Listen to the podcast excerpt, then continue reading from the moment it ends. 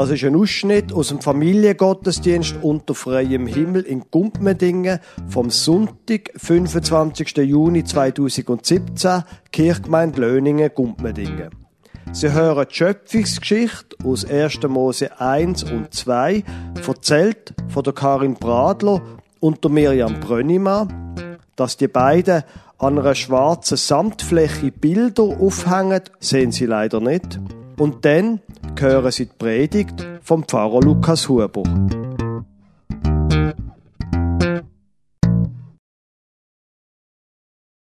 Am Anfang hat Gott Himmel und Erde geschaffen. Und die Erde ist wüst und leer gsi und alles finster und mit tosendem Wasser bedeckt. Der Geist von Gott ist über dem Wasser geschwebt. Da hat Gott gesagt, es soll Licht geben. Und so ist das Licht entstanden. Und Gott hat gesehen, dass das Licht gut ist. Da hat das Licht von der Finsternis trennt und hat das Licht Tag und Finsternis Nacht genannt. So ist aus dem Abend und am Morgen der erste Tag entstanden. Und Gott hat gesagt, es Wasser soll unterbrochen werden. Und er hat ein Gewölb gebildet, wo sich erhoben hat über dem Wasser. Das Gewölb hat er Himmel genannt. Und so ist aus dem Abend Morgen und der zweite Tag entstanden. Dann hat Gott gesagt, das Wasser unter dem Himmel soll sich an besonderen Orten sammeln, so dass auch Trockenes zum Vorschein kommt. Und so ist es geschehen. Gott hat das trockene Land genannt und die Sammlung von Wasser hat er Meer gesagt. Und Gott hat gesehen, dass es gut ist. Und Gott hat gesagt, der Erde soll aufgehen und Jungs, grünes Gras und Kraut soll wachsen, wo Samen bringen, sollen auf der Erde sein und fruchtbare Bäume, wo jeder nach seiner Art Früchte trägt, sollen auf der Erde wachsen. Und so ist es geschehen. Und Gott hat gesehen, dass es gut ist. Da ist aus Abend und Morgen der dritte Tag entstanden. Und Gott hat gesagt, es sollen Lichter am Himmelsgewölb sein, wo Tag und Nacht unterscheidet und wo Zeichen geben, Zeiten, Tag und Jahr. Die Lichter sollen leuchten über der Erde. Und Gott hat zwei große Lichter gemacht. Eins ganz großes Licht, wo soll den Tag regieren, und eins kleines Licht, wo soll die Nacht regieren und dazu viele Sterne, wo funkeln. Gott hat sie als Himmelsgewölb gesetzt, so dass sie über die Erde scheinen und dass sie Tag und Nacht regieren und dass sie das Licht von der Finsternis trennen. Und Gott hat gesehen, dass es gut ist. Und so ist aus dem Abend Morgen geworden und der vierte Tag ist entstanden. Und Gott hat gesagt, es Wasser soll wimmeln von lebendigen Wesen, von allerlei prächtigen Fisch, Krebs, Haifisch und riesigen Wal. Und über der Erde sollen verschiedenste Vögel durch die Luft flattern. Und andere geflügelte Tiere wie Schmetterling, Bienen und Fledermäuse. Und Gott hat gesehen, dass es gut war. Gott hat sie gesegnet und zu ihnen gesagt, sind fruchtbar und vermehret euch. Und so ist aus dem Abend Morgen geworden und der fünfte Tag ist entstanden. Und Gott hat gesagt, noch andere lebendige Tiere sollen aus der Erde entstehen, jedes nach seiner Art. Käfer, Würm, Säugetier. Und so ist es geschehen. Alle verschiedensten Arten von Tieren haben die Erde besiedelt. Und Gott hat gesehen, dass es gut war. Und dann hat er gesagt, Menschen sollen auf der Erde leben. Mein Bild gleich sollen sie sein und herrschen über die Fische im Wasser, über die Vögel in der Luft, über die Tiere und alles Gewürm, wo auf der Erde kreucht. Und so hat Gott die Menschen geschaffen. Nach seinem Bild hat er sie gemacht. Als Mann und Frau hat er sie geschaffen. Dann hat er sie gesegnet und zu ihnen gesagt, sind fruchtbar und vermehret euch, füllet die Erde und herrschet über die Fische im Meer, über die Vögel unter dem Himmel und über alle Tiere, wo auf der Erde leben. Und dann hat Gott gesagt, schaut, ich habe euch Pflanzen gegeben, wo Samen bringen auf der ganzen Erde und Bäume mit Früchten, wo euch ernähren sollen. Und Gott hat alles angeschaut, was er gemacht hat. Und es ist sehr gut gewesen. Da ist aus dem Abend Morgen geworden und der sechste Tag ist entstanden. So sind Himmel und Erde vollendet worden mit ihrem ganzen Heer. Am siebten Tag hat Gott seine Werk vollendet und hat ausgeruht nach all seinen Werk, wo er gemacht hat. Und Gott hat den siebten Tag gesegnet und ihn geheiligt, weil er dann geruht hat von all seinen Werk, wo er geschaffen hat. Wenn man hier ist, kommt man Dinge und so übers Klecki schaut, es ist schon eine schöne Gegend, wo wir wohnen. Nicht wahr? Und die Schöpfungsgeschichte ist schon einfach eine sehr, sehr schöne Geschichte, nicht? Die Frage ist nur, stimmt sie auch? Haben Sie vielleicht die Geschichte oder die Frage auch schon gehört? Sie ist schon eine schöne Geschichte, aber ist sie denn eigentlich wahr, die Schöpfungsgeschichte? In allen Schulbüchern, da liest man doch 13,7 Milliarden Jahre. Man liest Urknall, man liest von Evolution, man liest von... Und in dieser Schöpfungsgeschichte, ist, das, ist denn die wirklich wahr? Meine Lieblingsantwort auf die Frage ist meine Lieblingsantwort überhaupt.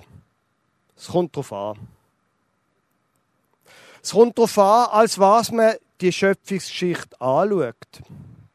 Ist die Schöpfungsgeschichte äh, astronomische und biologische und physikalische und physische und was auch immer wissenschaftliche Bericht, wo in einem Schulbuch von der Kantonsschule könnte stehen, dann ist sie möglicherweise nicht wahr. Die Frage ist einfach, ist das der Anspruch, wo die Schöpfungsgeschichte hat, dass sie eins zu eins könnte in einem astronomischen Lehrbuch abgedruckt werden? Ist das Wort, was in einem astronomischen Lehrbuch würde stehen?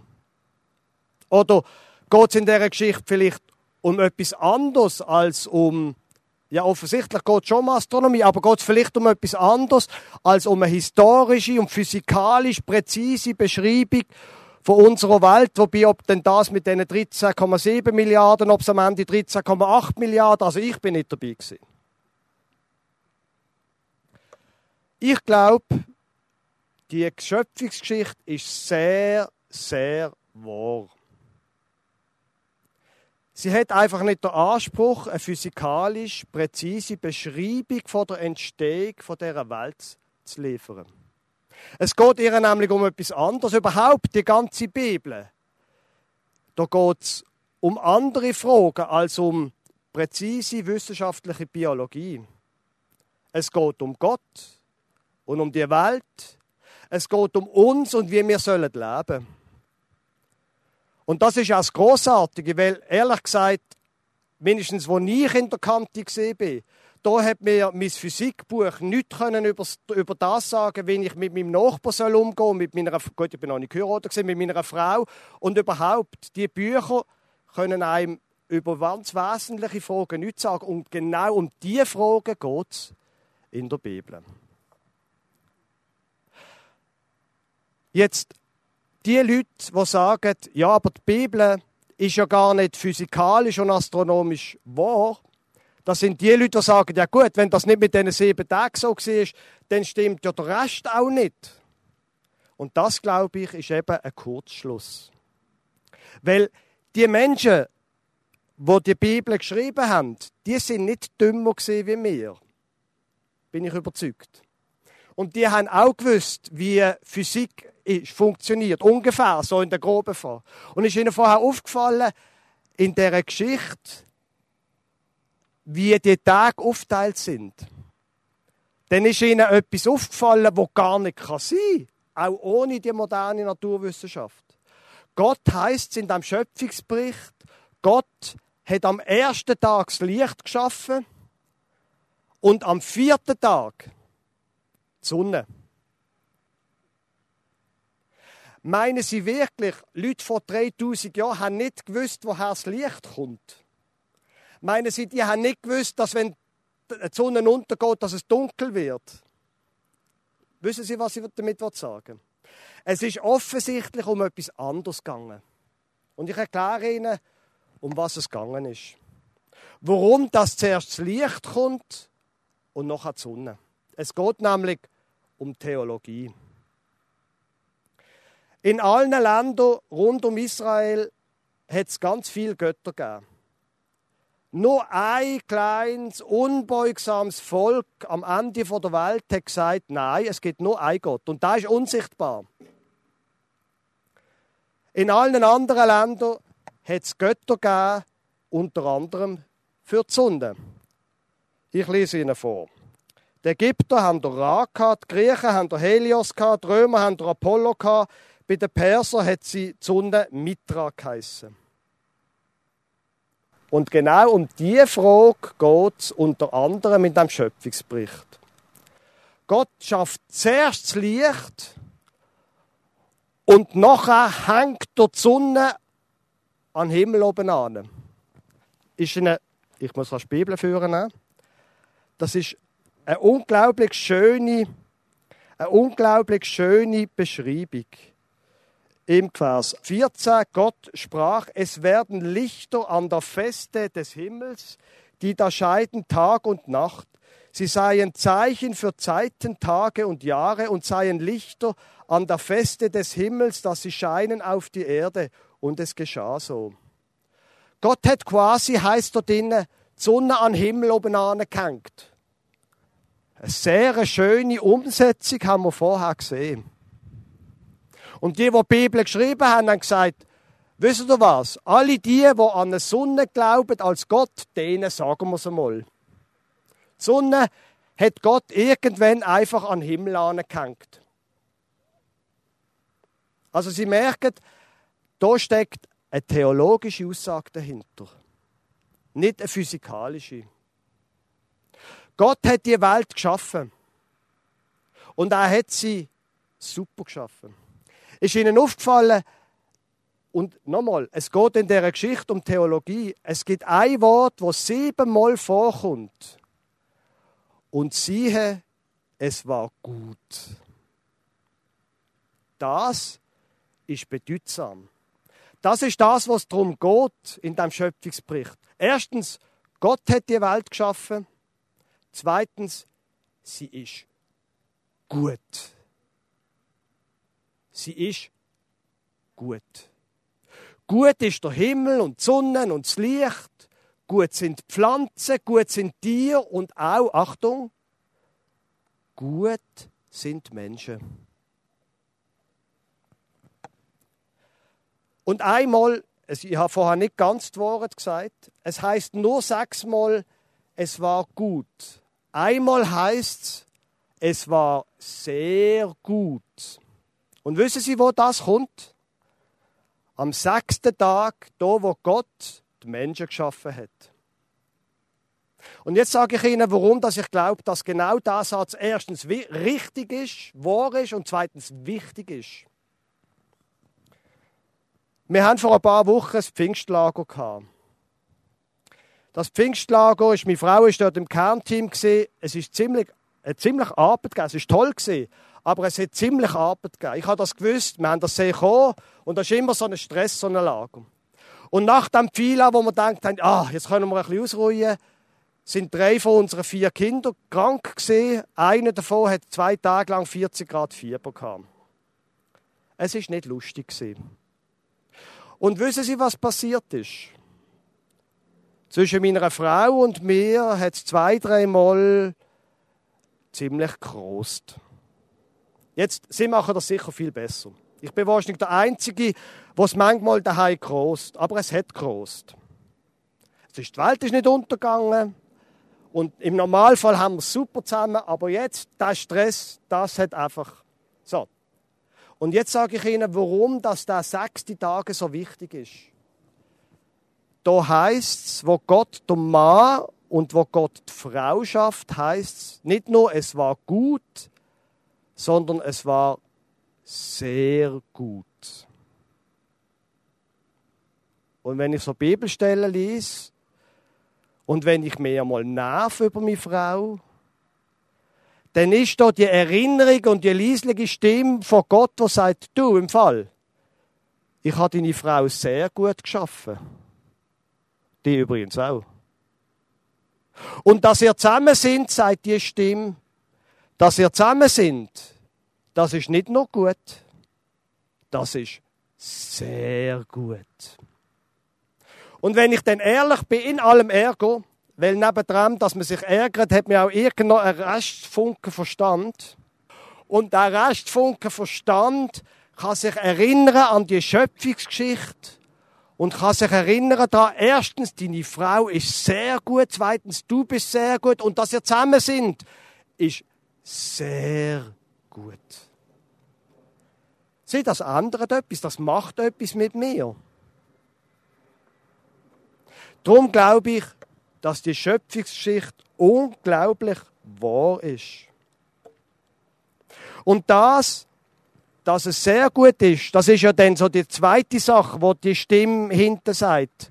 Also, los jetzt mal, Alter. Wenn das sehr gut ist, dass es eine Frau gibt, dann verhalte dich bitte auch so.